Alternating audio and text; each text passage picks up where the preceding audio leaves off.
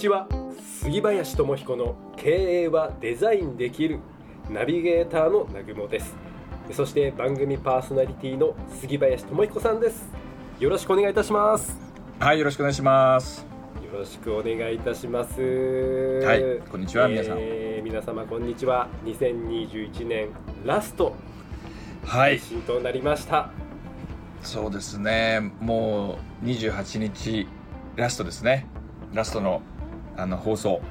い、や今年もね1年うん、まあ、非常にこうズーム収録っていうのがね当たり前にななりましたがこう杉林さんと収録してる時間っていうのがね、まあ、僕すごく好きな時間で今年もねそんなうん、収録を積み重ねられてきてよかったなっていうのが、まあ、今年の、まあ、一つの感想ですかね。そうですね。この番組もスタートさせていただいてうん1年と、まあ丸2年近く来年でもうあ2年経ったいやもう今回が経ったな？135回目の配信なのでそうだもそうだう2年以上経ってますね。来年の5月で丸3年です。あそうそういう、はい、あ、そうですか。階段を上っておりますよい。やまずあのリスナーの皆さんをねお付き合いいただいてえー本当にありがとうございます。いや、まあ、改めてありがとうございます。丸3年そしてあの、え買えねえ買えねえのね時代からすると。長いですね。ーもう歴史がありますからね。歴史を感じますけど、どうですか、まあ、本当にその歴史の1ページ、ん。2021年、杉林さんにとって。いやーそうですね。皆さんもうどんな年でしたかね。なんかねお聞きしたいなと思っていてですね、うん。あのーまあうんまあ本当にいろんなこともありながらまずこの番組としてあの刷新というかリニューアル。秋にね、うんあのーまあ建築とかデザインの世界でいうとこうリノベーションなんてよく言いますけど。ああ、いいですね、リノベーション。まあ、再スタートというかこうリニューアルをできているっていうのはうん。本当にこう皆さんのおかげだなっていうこととあのだんだんですねあのね今年も会社にリスナーの方からお電話があったりとか。ありましたね。あのあのねそういうやっぱりねこう一つ丸3年近くやってきてラジオ番組だったりうん特にまあ YouTube とは違うんじゃないですか。いわゆる「いいね」ボタンがあったりするわけじゃないのでもちろん、はいはい。あの視聴数とかは見えたりするんですけど、うんうん。そういうリスナーさんとの相互やり取りっていうのをもちろん質問いただきながらやるんですけどリアルであそういうことがまたあの年明けね来年はあのリスナーの皆さんとこう直接会ったりとかうんうん。でこのアートプロジェクトもあ立ち上げてもう2年経ってくるのでそれも皆さんと一緒に取り組めることができるようなうん。環境づくりうん。をしていくっていうそのラジオ番組を飛び出した。飛び出したところであの現実を作り出すっていうことを生でですね皆さんと作って、エブリデイあのいろんなこう発見、はい。エブリデイセレンディピティ、あ もう毎日がっていうことですね。うん、っていうことがねまあうん来年からまうんたあの作り出していいけるないきたいなっていうのがですねあの自然とこう湧き上がってきてですねはい。そこにはいろんなあのまあこうチャレンジングさも必要だしうん。まあでもチャレンジングするっていうこうちょっとドキドキ感とうんうんある意味のこうちょっと不安も含めて、はい。でもあの今ないものを作り出す時の、うん、このざわつきとワクワクの両立てみたいな。っていうのをね皆さんとそして南雲さんとねこうやって一緒にまた来年作り出せるなっていうのは今日本当に年末を迎えてですね、はいあのーそんなところに本当にいるなっていう南雲さんははいはい。どうですか？こう振り返ってみて振り返っうでしたか？いかてみてそうですね、うん。まあ、やはりこのコロナ、ね、ままだ真っ最中でやっぱそんな中だからこそ、まあ、これ杉林さんもね言ってることですけどコロナだからこそこうできることが出てきて、まあ、僕なんかはコロナじゃなければ、ね、こう絵画教室なんかやろうなんて思ってなかったですしだからそういう意味で、ああそうだね。絵画教室も今もう15名ぐらいになって。お素晴らしい。あいやいやいやいや。すごいね。だってまだはい。3ヶ月4ヶ月ぐらいですか？スタートいやあのそうですね。もう半年ぐらいになるのかな。あひそうろかそっか。6月7月ぐらいから始めてるのでまあ半年弱ですかね。すごいね。で今12月のね収録が中旬ぐらいですけど月末には、うんまあ、この配信の時にはもう終わっちゃってますけどミニ展覧会なんかもやろうかなと思ってて。ああの子供ギャラリーをやるわけですね。だから子供たちの作品を飾ってこう家族とか友人を、まあ、連れてきてもらってみたいなこともいやなんかね今思ったんですけど、ええ。このアートプロジェクトにその子供たちっていうさうんがそのギャラリーに展示できる機会とかさ作ってみませんか？だからまさにね今僕とね杉林さんがやろうとしてるそのバーチャルギャラリー、セレンディピティっていうのがありますけど、うん。そういう子供たちをね巻き込んでやる、まあ、巻き込んでじゃないな、うん。まあ、子供たちもねそういう活躍の場活躍できる場を作りたいですね。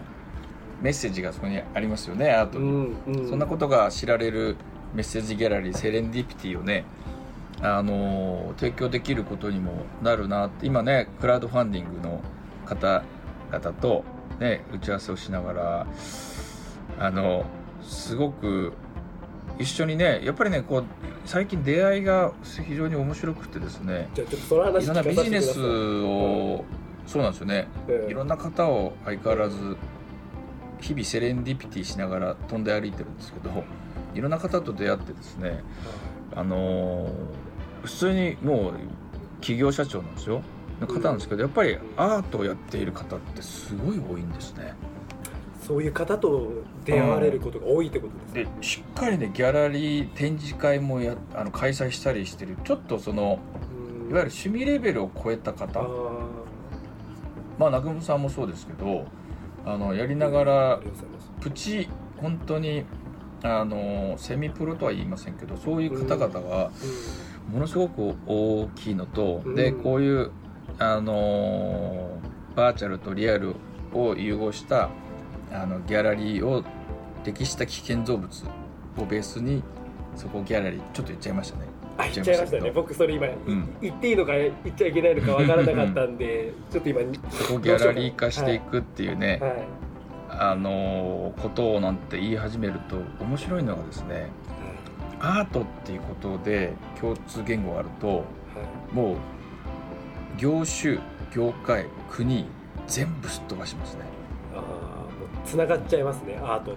つながる。そのつながり度合いがもう急に友達みたい。な 急に友達。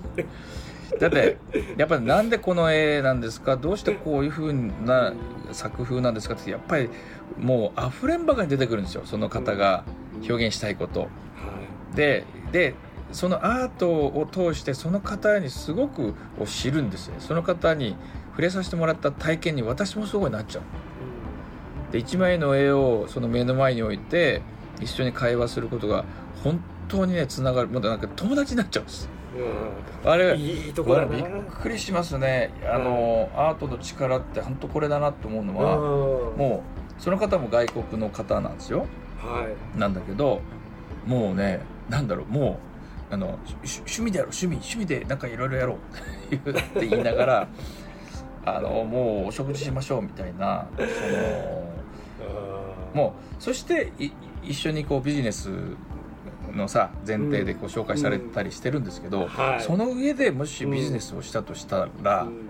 ちょっとね全然違うあのーなんでしょうことが生み出されるビジネスにもなるだろうしあのねちょっとあ仕事ってなんだろうなって思うぐらいその価値を作っていくこと？うん。価値を作っていくことのベースってもちろん人とのつながりなんですけどはそれがどんなつながりかっていいうのってとっても最近大事だなってより思うんですよね。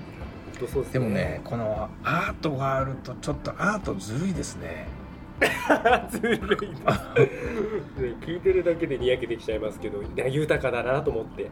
豊かですね。豊かですね。そこにはさまさにさなんだろう。自由な世界。もう決まりも何もないじゃないですかアートって。はい。ないよね。ででもそこには何かしらその人のうん。あの中にあることが表面化している、それはうん。絵なのか彫刻なのか、もっと音楽なのか、そうですね。もっと言うと料理なんか料理なんかまさにそうだなと思うんですあ料理もあそのシェフが作り出したいあの提供したい世界観があるんです。味を通して感じてもらいたいその豊かさだったりさう、ん。あの喜びっていうことからすると僕もうん。本当に、まあ、食も人をつなげるじゃないですか。はい。本当ですね。だからアートのあのつなぎ力だったり人と人を何でしょうあの垣根を越えさせるうん力を最近うんもう外歩くたびに人と出会うたびに思い知ってるっていう。これはねえー。素晴らしいなって改めてアートの価値っていうのかな。アートそのものもそうなんですけど、うん。アートに通じている者同士のうん。あの瞬間ってもうね友達になっちゃう。っ て友達。あのなかなか友達になれないですよね。ななれないって言い方ちょっと変ですけど。いやわかりますわかります。言いたいこと。でもね、はい。なんかねその人がこうしたいああしたいっていう気持ちを言葉で言うのも一つなんですけど絵をなんでそういうふうに描いたいんですかってそのな思いだったりストーリーを聞くとうん。なんだろうね。すごく親近感うん。もすごいうん親近感というかつながり感というかなんか好き好きになっちゃうんですねうん。お互い。ファンというかね。ん。すごく興味ががすごくよりその人に興味が湧くっていうかね、はい。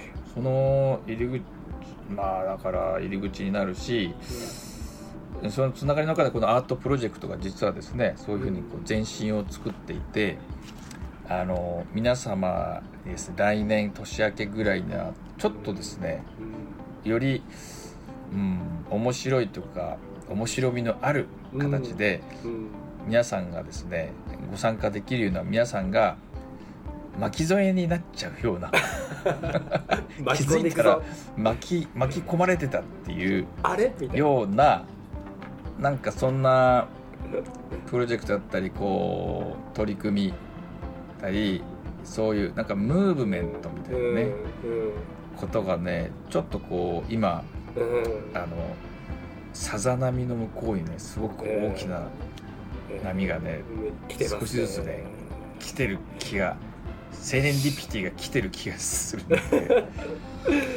いや本当ですね。だから先ほどもね、うん。うん。クラウドファンディングの方とね、まあ、うん。いろいろミーティングさせていただいてでその方もねアートをやられてて自分でギャラリーも経営してっていう感じで。ねで、まあ、自分ごとのようにねいろいろアイディアもいただいて、うん。うん。これひょっとしたらひょっとするよねみたいなね空気の中で今進めてたりもするので、まあ、2022年はひょっとしたらひょっとするみたいなとこなのかなと。もうさはい。もうねラジオ番組だから言葉の番組ですけど、ええ。2022年はひょっとしたらひょっとしますっていうさもう人によっちゃ何言ってるんですかっていう。でもけどまあそうなんですよ。本当にひょっとしたらひょっとするかもしれないですね、うん。まあそれがうん。っていうようななんかそのことをですね一番はこう皆さんと一緒にはい。あの実際にちょっとお手伝いをお手伝いっていうかまあメンバーですね。プロジェクトメンバーになっていただきながら、あのそんなこともですねあのちょっと定期的に私もカフェがあったりするのでうん。そこで公開収録をしながら、はい、まあ、皆さんとねちょっとお食事なんかもしながらうん。そんなことがなんかできないかねっていうようなねワイワイやりながらあのそして実現現実を作っていくっていうなんかそうあのもちろんい向かう旗はあるんですけどある意味うん決めない部分も大事にしながらうん。うん絶対決めていくっていうね、はい。なんかその決めないことと決めていることってことをこう本当に両方持ちながらねうん。うん、あのセレンディピティっていうことのって何でしょうかっていうのがなんか来年のだんだんあテーマなのかもなって今ねこう今年を振り返りつつなんかだんだんね、はい。来年が少しこう垣間見えた気が今しましたね。してきましたね。いや本当ですね。じゃあうん杉林さん、はい。年内最後のお言葉いただきたいなと思いますので、ことお言葉を。セレンディピティですね、はい。じゃあですが2021年最後の。はい、よろしいでしょうか？わかりました。それでは今日のセレンディピティ偶然の中から幸運をつかみ取るためのヒント。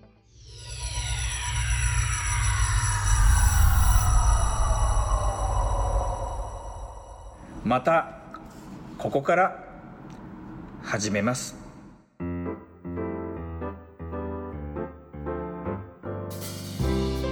さあ杉林さはい。ん年内最後のお言葉セレンディピティいただきましたがはい。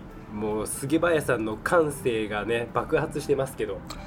もう本当右脳番組でごめんなさいっていうねもう情報 この情報時代に何でしょうね。情報はないですね私ね多分ね伝えているね。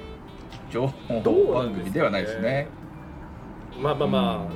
そうなのかな、うん、もう本当右脳番組 OK っていうことでもうここから。大好きです。はい。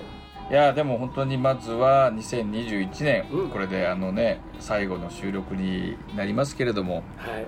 あのー本当に、うん、番組は皆様あっての番組ですしでねよりだからこそ、まあ、3年近くやってきてあ皆様とよりね直接こう相互行き来うんよりね相互行き来できるっていうのこのラジオ番組っていうものがそういうことがねより可能になるなってまたこのラジオっていうこの音声っていうことのねあのー価値もこの番組の作り方通してはい。ちょっと来年はまたチャレンジしていきたいなこの音声番組っていう世界の中でちょっと普通でやってないようなね。うんこともあの皆さんと一緒にできるできないも含めて、はい。もう一緒にやっていければなと思いますのであのまずはですね2021年本当にまずはありがとうございました。